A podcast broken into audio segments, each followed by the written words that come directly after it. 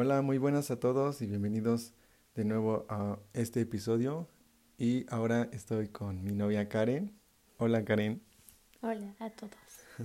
Y hoy tenemos un episodio súper especial y muy genial porque vamos a hablar de los cuatro secretos para tener una relación sana. Nosotros somos novios y llevamos más de un año saliendo, o más de un año siendo novios. Y pronto pues nos vamos a casar. Vamos a tomar el siguiente paso que es el casarnos. Y bueno, hablando ya, entrando al tema, queremos compartir con ustedes los cuatro secretos. Bueno, no son secretos porque creo que toda la gente lo conoce, pero nosotros le hemos puesto así, los cuatro secretos para tener una relación de noviazgo sana. Y pues ya, vamos a comenzar. Quiero decir que el número uno para nosotros sería comunicación, de hablar siempre con la verdad. Que todas las cosas que podamos hacer mal o podemos hacer bien, todo decirlo. Siempre tener esa palabra que muchas veces dicen que debemos tener y nadie tiene, o pocas personas tienen, que es la honestidad. Ser honestos con nosotros mismos y con la persona, con nuestra persona que, que amamos y queremos. Y si queremos tener una relación sana, creo que la comunicación es muy importante y decir siempre la verdad es muy importante. Yo sé que nos ha costado a veces y muchas veces también no hemos dicho la verdad en el momento, pero estamos aprendiendo cada día y estamos haciendo que esto funcione acerca decir con decir siempre la verdad. Otra cosa es la confianza en la comunicación, porque muchas veces por pena o por miedo no decimos las cosas que sentimos. Entonces es muy importante decir siempre las cosas con confianza, porque si estás con esa persona que es tu novio ahora, cuando fue tu amigo lo conociste y sabes que le molesta y que le agrada, entonces al conocerlo tú puedes tener esa confianza para decirle las cosas, como decir, oh, esto me, me disgusta, esto me pone así, y no solamente callar, porque el callar trae muchos problemas para la relación. Entonces la confianza es muy importante. Sí, y eso de callar es algo que yo he entendido porque antes me costaba muchísimo decir las cosas. Era así como que tenía que decir algo y decía, no, mejor no lo digo porque si no la voy a lastimar y mejor me quedo callado. Y también del otro lado de no decir las cosas que siento, decir, mm, te quiero y te amo, pero, pero no te lo digo, solamente te lo digo una vez y ya. Y eso es algo que me costaba, pero ah, ya he mejorado en eso. y también otra cosa es hablar de las cosas importantes y decir las cosas claras. Siempre hablar las cosas como son y, y ser maduros en eso. ¿Algo más que quieras agregar en ese punto? De decir las cosas claras, sí. Ah, cuando tú estás saliendo con una persona, es quizá porque te gusta, porque quieres compartir tiempo con ella, pero a veces es importante decir como, ok, no, no me quiero casar contigo, porque muchas veces hacemos perder el tiempo de las personas. Entonces es algo muy importante que debes hablar desde un inicio o tener muy claro si quieres compartir el resto de tu vida con esa persona, para que no se creen ilusiones y después de mucho o poco tiempo alguien de los dos salga lastimado. Sí, hay una frase que, que dice noviazgos cortos y... ¿Cómo era? Amistades largas, noviazgos cortos, matrimonios duraderos. Ah, sí, exacto. Eso, eso creo que tiene toda la razón, porque las personas se conocen, o más bien nosotros nos conocimos siendo amigos, y de ahí pues decidimos entrar en una relación de noviazgo, y ahora ya estamos por dar el siguiente paso. Y bueno, ese sería, creo que ese sería el secreto número uno. El secreto número dos que sería el tiempo. Nosotros le hemos puesto como tiempo. Y en tiempo me refiero a tener tiempo para nosotros, no ser como encimosos hacia la otra persona, ni, ni querer pasar todo el día y todos los días juntos, sino entender que si hemos decidido ser novios y si hemos decidido entrar al siguiente paso, entendemos que vamos a pasar el resto de nuestra vida juntos y se trata de, mm, podríamos decir, de disfrutar el noviazgo. No tanto que estemos todo el día juntos o así, pero sí, cuando estemos en esos momentos, disfrutarlos al máximo y disfrutar mucho el noviazgo. Sí, otra cosa también es aprovechar el tiempo que pasas con tu pareja. Y no solamente para estar ah, viendo películas o cosas así, sino para trabajar juntos. Y no estoy refiriéndome a trabajar para fines económicos, pero trabajar en, en conocerse más, en prepararse si están pensando en casarse, para hablar de su futuro. Y no solamente a perder el tiempo con una persona, sino ayudarla a crecer y que ese tiempo que pasen realmente sea de calidad. Ajá. Eso de aprovechar bien el tiempo está es, algo muy padre, pero algo que igual creo que es un poco difícil porque decimos, no, hay que ver una peli. y aparte que nosotros nos gusta ver películas, y decimos, mm, hay que ver una peli. Y ya nos ponemos a ver una peli y ya se nos va el tiempo. Ya después decimos, sale pues, y ya cada quien a su casa y ya. Y se trata de también de conocernos y de crecer en nosotros como noviazgo.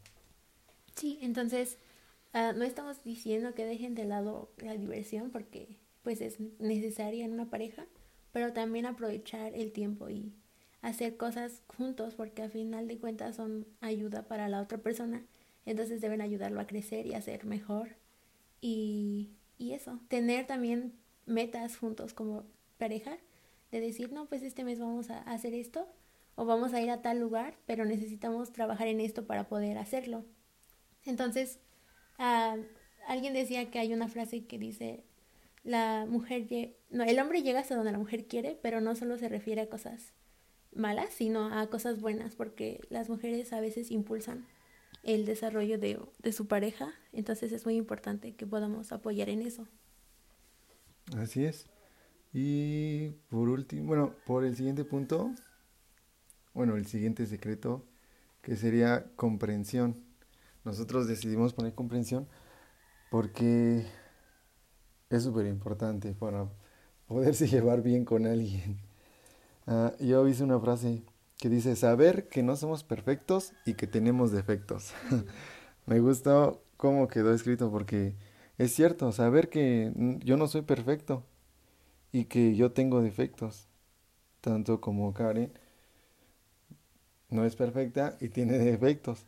Pero aún así, a pesar de eso, amarla tal y como es y en algunas cosas ayudarla a ser mejor persona. El amor es dar todo sin esperar nada a cambio. No esperes que, que si tú haces algo, digas, ay, pero tú también tienes que hacer esto porque yo hice esto. Eso no es el amor, ¿no? El amor, dice que el amor es paciente, es bondadoso, ¿no? Entonces el amor para nosotros es dar todo sin esperar nada a cambio, ¿no? Entregarse y creer que ese amor va, es suficiente para la otra persona y la otra persona va también a demostrar ese amor. Mm, y entender que la otra persona eh, no es igual a nosotros también. Y su amor es diferente, o sea, su, su muestra de amor es diferente hacia nosotros. No, no queramos que la persona nos trate igualititito que nosotros la tratamos a ellos, porque las personas son diferentes. Entonces, debemos entender que la otra persona no es igual a nosotros. Es totalmente diferente y por eso entra la comprensión. Entender que pues no, nadie es perfecto, que tenemos defectos, pero nos ayudamos mutuamente y nos aceptamos y nos amamos como, como somos. Sí, pues como decía Alan, es muy importante comprender a la otra persona a veces queremos o estamos acostumbrados a una vida social que todo el mundo se la pasa en el teléfono o en redes sociales y a veces la, nuestra pareja no tiene todo el tiempo del mundo para estar pegada a su celular hablando con nosotros. Y he visto quizá algunos memes o imágenes que son como para hacer gracia, pero en realidad es muy cierto que muchas personas se molestan por no estar, porque no hablas con ellos siempre o porque no compartes algo en Facebook o en Instagram. Y debemos comprender que no, quizá no es tan necesario para la otra persona hacerlo y nosotros debemos entender que no es igual a nosotros, que lo que hace lo hace con el corazón. Y si necesitamos algo, pues decírselo y dejar las cosas claras, como decíamos, porque eso puede estar ocasionando como un dolor o rencor en nuestro corazón y no nada que ver. y también es comprensión y respeto, porque muchas veces no respetamos el espacio de la otra persona, quizá queremos comprender su tiempo, pero no, no lo respetamos y estamos invadiendo de más su privacidad o, o su tiempo. Entonces, el respeto es también importante para decir las cosas igual, no es como decir las cosas al, a la ligera o de una manera muy brusca porque podemos causar heridas. Sí, sí, no caer en una relación tóxica como está muy famoso ahora, ¿no? De que relaciones tóxicas y todo eso, y la tóxica y el tóxico. Y creo que en estos puntos que llevamos, si tú estás en una relación y hay algo que, que no tiene la otra persona que tú estás fallando, es tiempo de cambiar o de salir de ahí, o es correr de ahí, huir de ahí. Pero por eso compartimos eso para que ustedes puedan, bueno, qué es lo que para nosotros creemos que es como los secretos, ¿no? Para tener una relación sana. Y por último, pero menos importante, de hecho, no menos importante, de hecho es lo más importante para nosotros, es Dios. Y no me refiero a una forma religiosa de tener amuletos o, o tener cruces y cosas así, sino de, yo lo puedo, lo puedo resumir en esta frase, estar bien contigo mismo, con Dios, y así vas a poder estar bien con las demás personas, o sea, tu novia, tu esposa, porque si tú estás bien contigo mismo y estás bien con Dios, es obvio que vas a estar bien con todas las demás personas. Porque si tú estás agradando a Dios, entonces, pues no estás haciendo nada malo, nada que lastime a otra persona. Sí, pues Dios tiene que ser el centro de tu relación, porque Él, Él es amor y Él hizo el amor, entonces no hay mejor persona o mejor consejero que él para guiarte y decirte cómo vas a hacer las cosas bien con tu pareja. Y por ejemplo, nosotros somos una pareja cristiana y tenemos líderes uh, espirituales y nuestros padres. Entonces es parte de, de obedecer a Dios, hacer las cosas bien desde el principio del noviazgo, que es hablar con nuestros padres, hablar con nuestros pastores y no andar en secreto o estar escondiendo lo que tenemos y crear propósitos como pareja de en el momento que nos casemos servir en algo específico que ya se haya dicho a nuestras vidas y poder complementar eso con nuestra pareja. Así es en, la, el testimonio de otros. Me acuerdo que cuando dije, sí, vamos a ser novios, me acuerdo que fui a hablar con sus papás y les dije, ah, hola. este, no, pues, quiero andar con su hija. y eh, eso es padre porque no estás haciendo nada a escondidas, sino todo lo estás haciendo bien. Y el propósito como pareja es súper importante para nosotros porque hemos entendido que vamos a poder ser de bendición para otras personas, para otras parejas. Y es lo que estamos haciendo. Y es lo que estamos haciendo ahora. Y es lo que vamos a seguir haciendo siempre hasta el día de nuestra muerte. Y siempre tener obediencia a Él, siempre ser obediente a Dios y así poder estar en paz, como les decimos, con nosotros mismos, con Dios y con todos los demás. En este caso, con mi novia Karen. Y pues bueno, yo creo que esos son nuestros cuatro secretos para tener una relación sana y no tóxica. Y pues espero que les haya gustado. ¿Algo que quieras agregar? Pues no, que solamente si falta algo de lo que pudimos hablar, puedan trabajarlo con su pareja, hablarlo y pues aclarar las cosas y si están en una relación tóxica huir porque no es bueno. Ah, así es. Entonces la repetimos, para nosotros es la comunión, es el tiempo, la comprensión y Dios. Así que pues gracias por escucharnos y espero que les pueda ayudar mucho esto y Claro que si hay más, puede haber muchos más secretos, ¿no? Pero estos creemos nosotros que son los más importantes. Así que, pues nada, pues nos escuchamos luego. Adiós.